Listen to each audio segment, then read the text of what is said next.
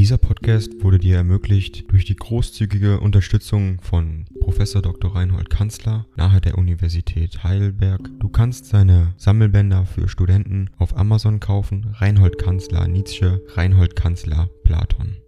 Danke fürs Zuhören.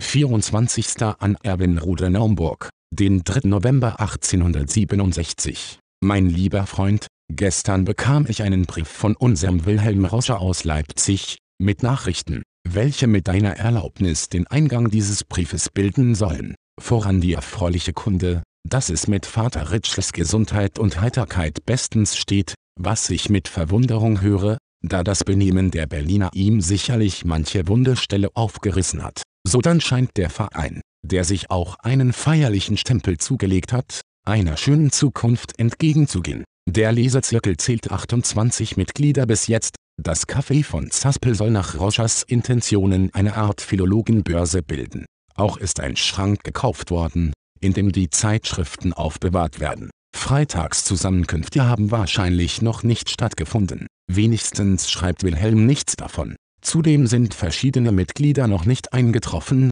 zum Beispiel Koch, der leider durch eine schwere Krankheit verhindert ist ebenso wenig der vortreffliche Kohl, der sich seltsamerweise mehrere Wochen bei einem Freunde auf dem Lande aufhalten will und somit die bedenklichen Szenen des Examens etwas hinausgeschoben hat. Schließlich will ich nicht verschweigen, dass Roschers Brief mir die angenehme Nachricht brachte, dass meine Lehrtiusarbeit am 31. Oktober in der Aula den Sieg im Wettkampf gegen Herrn Utes gewonnen hat, was ich vor allem deshalb erzähle, weil ich dabei deiner freundschaftlichen Bemühungen eingedenk bin, unter denen das besagte Opusculum vom Stapel lief. Es kann lange dauern, ehe von diesen Angelegenheiten etwas gedruckt wird, alle früheren Pläne habe ich zurückgezogen und nur den einen festgehalten, in einem größeren Zusammenhange dies Gebiet, vereint mit Freund Volkmann, zu behandeln. Da wir aber beide stark anderweitig beschäftigt sind, so mögen die hübschen Fabeln von der Gelehrsamkeit des Lertius und Suidas sich noch eine Zeit lang ihres Daseins freuen. Der einzige Mensch, der ein wenig schneller über die wahrscheinliche Sachlage unterrichtet werden muss, ist Kurt Wachsmuth, als welcher persönlich und mündlich davon hören will und wird, nachdem ich ihn in Halle bei der Philologenversammlung kennengelernt habe. Er hat wirklich einen künstlerischen Anstrich, vor allem eine kräftige banditeske Hässlichkeit, die er mit Schwung und Stolz trägt. Jene Tage in Halle sind für mich einstweilen das lustige Finale, oder sagen wir die Coda, meiner philologischen Ouvertüre. Solche Lehrerbanden präsentieren sich doch besser als ich je erwartet hatte. Mag es sein, dass die alten Spirnen in ihren Netzen geblieben waren, kurz, die Kleidung war recht anständig und neumodisch, und die Schnurrbärte sind sehr beliebt. Greis Ben Hardy zwar präsidierte so schlecht als möglich und Berg langweilte durch einen unverständlichen dreistündigen Vortrag. Das meiste war aber gut gelungen, vor allem das Deiner, bei dem man dem alten Steinhardt die goldene Uhr stahl, berechne danach, welche Stimmung durchherrschte, und eine abendliche Zusammenkunft im Schützengraben. Hier lernte ich auch den klug blickenden Magister Saupe aus Göttingen kennen, der mir als Protagonist der Naumburger Philologen von Interesse ist. Sein Vortrag über einige neue artische Inschriften war das pikanteste, was wir gehört haben, wenn ich nämlich Tischendorfs Rede über Paleographie ausnehme, der mit vollen Zeugen losfuhr, das heißt mit der Homer Jungfrau, den Simonides Fälschungen, den Menander und Euripides Fragmenten und so weiter, auch vermittelte er wiederum in reichster Fülle und kündigte schließlich sein paläographisches Werk an, mit naiver Preisangabe, nämlich im Werte von ungefähr 5000 Talern. Der Besuch war außerordentlich zahlreich, und Bekannte gab es in reicher Fülle, beim Deiner hatten wir eine Leipziger Ecke gebildet, bestehend aus Windisch, Angermann, Klemm, Fleischer und so weiter. Sehr habe ich mich gefreut, in Klemm einen ganz besonders liebenswürdigen Menschen gefunden zu haben, während ich ihn in Leipzig kaum kennengelernt habe, ja sogar infolge der verteufelten Bonner Angewohnheit eine Art Abneigung gegen ihn empfand und ihn mit jenen schiefen Blicken zu betrachten pflegte, mit denen Burschenschafter die Herrenchöre zu messen lieben. Natürlich erklärte er sich mit vollem Herzen bereit, an den Leipziger Symbolis teilzunehmen. Doch fand er den Termin zu zeitig abgesteckt, und ich bin nahe daran, sein Urteil zu unterschreiben. Täglich, ja stündlich haben wir in Halle auf die Ankunft von Vater Ritschel gewartet, der sich angekündigt hatte und leider dem schlechten Wetter sich fügen musste. Wir haben nach seiner Anwesenheit gelächzt, ich insbesondere, der ihm nach allen Seiten hin Dank wissen muss. Seiner Vermittlung habe ich zuzuschreiben, dass ich jetzt im Besitz des vollständigen Rheinischen Museums bin, und zwar ohne bisher etwas dafür getan zu haben, ja in der sichern Aussicht, eine längere Zeit für jenen Index nichts tun zu können. Die nächsten paar Wochen nach unserer Reise habe ich nicht in dieser Fronarbeit verschwendet, sondern auf die lustigste Weise meine Demokratia zusammengestellt, als welche in Honoren Ritschali bestimmt sind. So ist doch wenigstens der Hauptwurf getan, ob schon für eine sorgsame Begründung meiner Tollheiten und eine stämmige Kombinatorik nur zu viel noch zu tun übrig ist, viel zu viel für einen Menschen, der anderweitig stark beschäftigt ist. Nun, wirst du fragen, wenn er nicht raucht und spielt, wenn er nicht in diesem fabriziert, noch Demokritea kombiniert, Latium et Suidam despektiert, was macht er denn? Er exerziert. Ja, mein lieber Freund, wenn dich ein Dämon einmal in einer frühen Morgenstunde, sagen wir, zwischen fünf und sechs, nach Naumburg geleiten und gefälligerweise die Absicht haben sollte, deine Schritte in meine Nähe zu lenken, so erstarre nicht über das Schauspiel, das sich deinen Sinnen darbietet. Plötzlich atmest du die Atmosphäre eines Stalles. Im halben Laternenlichte erscheinen Gestalten. Es scharrt, wird, bürstet, klopft um dich herum, und mittendrin, im Gewande eines Pferdeknechtes, heftig bemüht, mit den Händen Unaussprechliches, Unansehnliches wegzutragen oder den Gaul mit der Striegel zu bearbeiten. Mir graut es, wenn ich sein Antlitz sehe, es ist, beim Hund, meine eigene Gestalt. Ein paar Stunden später siehst du zwei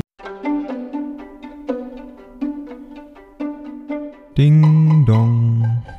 AI kostet Geld. Wenn du diese Briefe ohne Werbung und ohne Unterbrechung hören willst, dann kauf sie dir doch unterm Link in der Beschreibung. Das Ganze ist moralinfrei und verpackt in mehreren Audiobook-Formaten nur für deinen Genuss. Danke für dein Verständnis und viel Spaß mit den Briefen.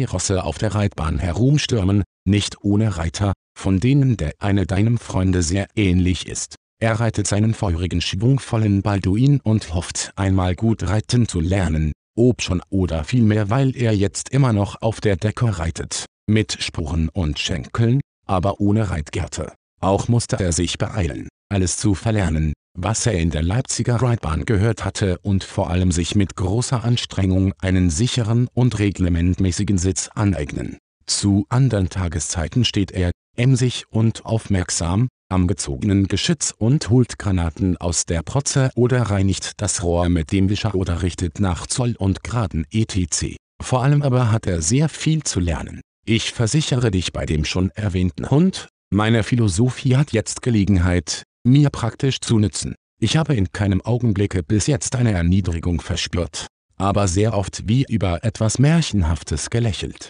Mitunter auch raune ich unter dem Bauch des Pferdes versteckt Schopenhauer Hilf. Und wenn ich erschöpft und mit Schweiß bedeckt nach Hause komme, so beruhigt mich ein Blick auf das Bild an meinem Schreibtisch. Oder ich schlage die Paraga auf, die mir jetzt, samt Byron, sympathischer als ihr sind. Jetzt ist endlich der Punkt erreicht, wo ich das aussprechen kann, womit nach deiner Erwartung der Brief hätte beginnen sollen. Mein lieber Freund, du weißt jetzt den Grund, warum mein Brief so ungebührlich lange sich verspätet hat. Ich habe im strengsten Sinne keine Zeit gehabt, aber auch oftmals keine Stimmung. Man schreibt eben Briefe an Freunde, die man so liebt, wie ich dich liebe, nicht in jeder beliebigen Stimmung. Ebenso wenig schreibt man in einem erhaschten Moment heute eine Zeile und morgen eine, sondern man sehnt sich nach einer vollen und breiten Stunde und Stimmung. Heute blickt der freundlichste Herbsttag zum Fenster herein. Heute habe ich den Nachmittag frei, wenigstens bis halb sieben Uhr, als welche Stunde mich zur Abendfütterung und Tränkung in den Stall ruft.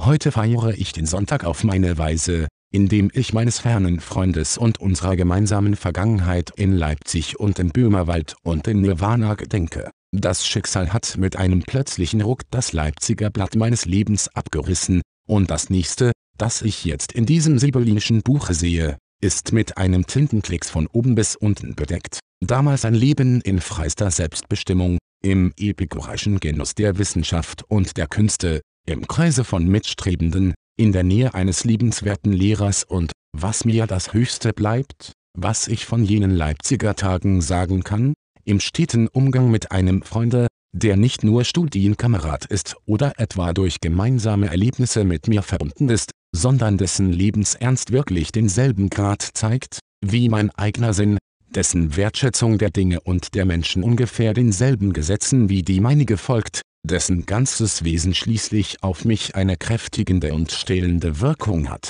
So vermisse ich auch jetzt nichts mehr als eben jenen Umgang, und ich wage selbst zu glauben, dass, wenn wir zusammen verurteilt wären, unter diesem Joche zu ziehen, wir unsere Bürde heiter und würdevoll tragen würden, während ich augenblicklich nur auf den Trost der Erinnerung hingewiesen bin. In der ersten Zeit war ich fast verwundert, dich als meinen Schicksalsgefährten nicht zu finden, und mitunter, wenn ich reitend den Kopf umdreh nach dem andern Freiwilligen, so meine ich dich auf dem Pferde sitzen zu sehen. Ich bin in Naumburg ziemlich einsam, ich habe weder einen Philologen, noch einen Schopenhauer-Freund im Kreise meiner Bekannten, und selbst diese kommen selten mit mir zusammen, weil der Dienst meine Zeit sehr beansprucht. Somit habe ich oft das Bedürfnis, die Vergangenheit wieder zu kreuen und die Gegenwart durch Beimischung jener Würze verdaulich zu machen, als ich heute Morgen im Regenmantel durch die schwarze, kalte, feuchte Nacht ging, und der Wind unruhig um die dunklen Häusermassen blies,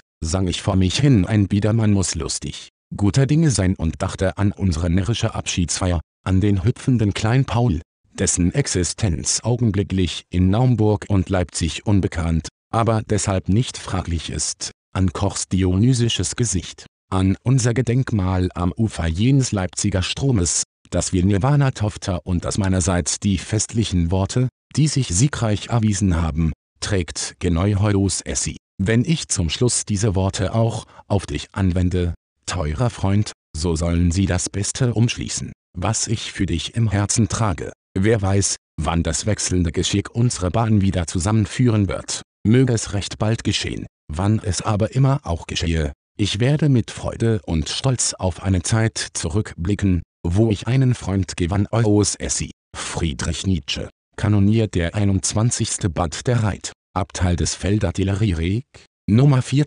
NB. Der Brief hat sich wieder einige Tage verzögert, weil ich gern ein Kästchen mit Weintrauben demselben folgen lassen wollte, schließlich erklärt die unselige Post, selbiges nicht annehmen zu wollen, weil die Weintrauben nur als Most ankommen würden. Ignuskas. Dieser Podcast wurde dir ermöglicht durch die großzügige Unterstützung von Prof. Dr. Reinhold Kanzler nahe der Universität Heidelberg. Du kannst seine Sammelbänder für Studenten auf Amazon kaufen. Reinhold Kanzler Nietzsche, Reinhold Kanzler Platon. Danke fürs Zuhören.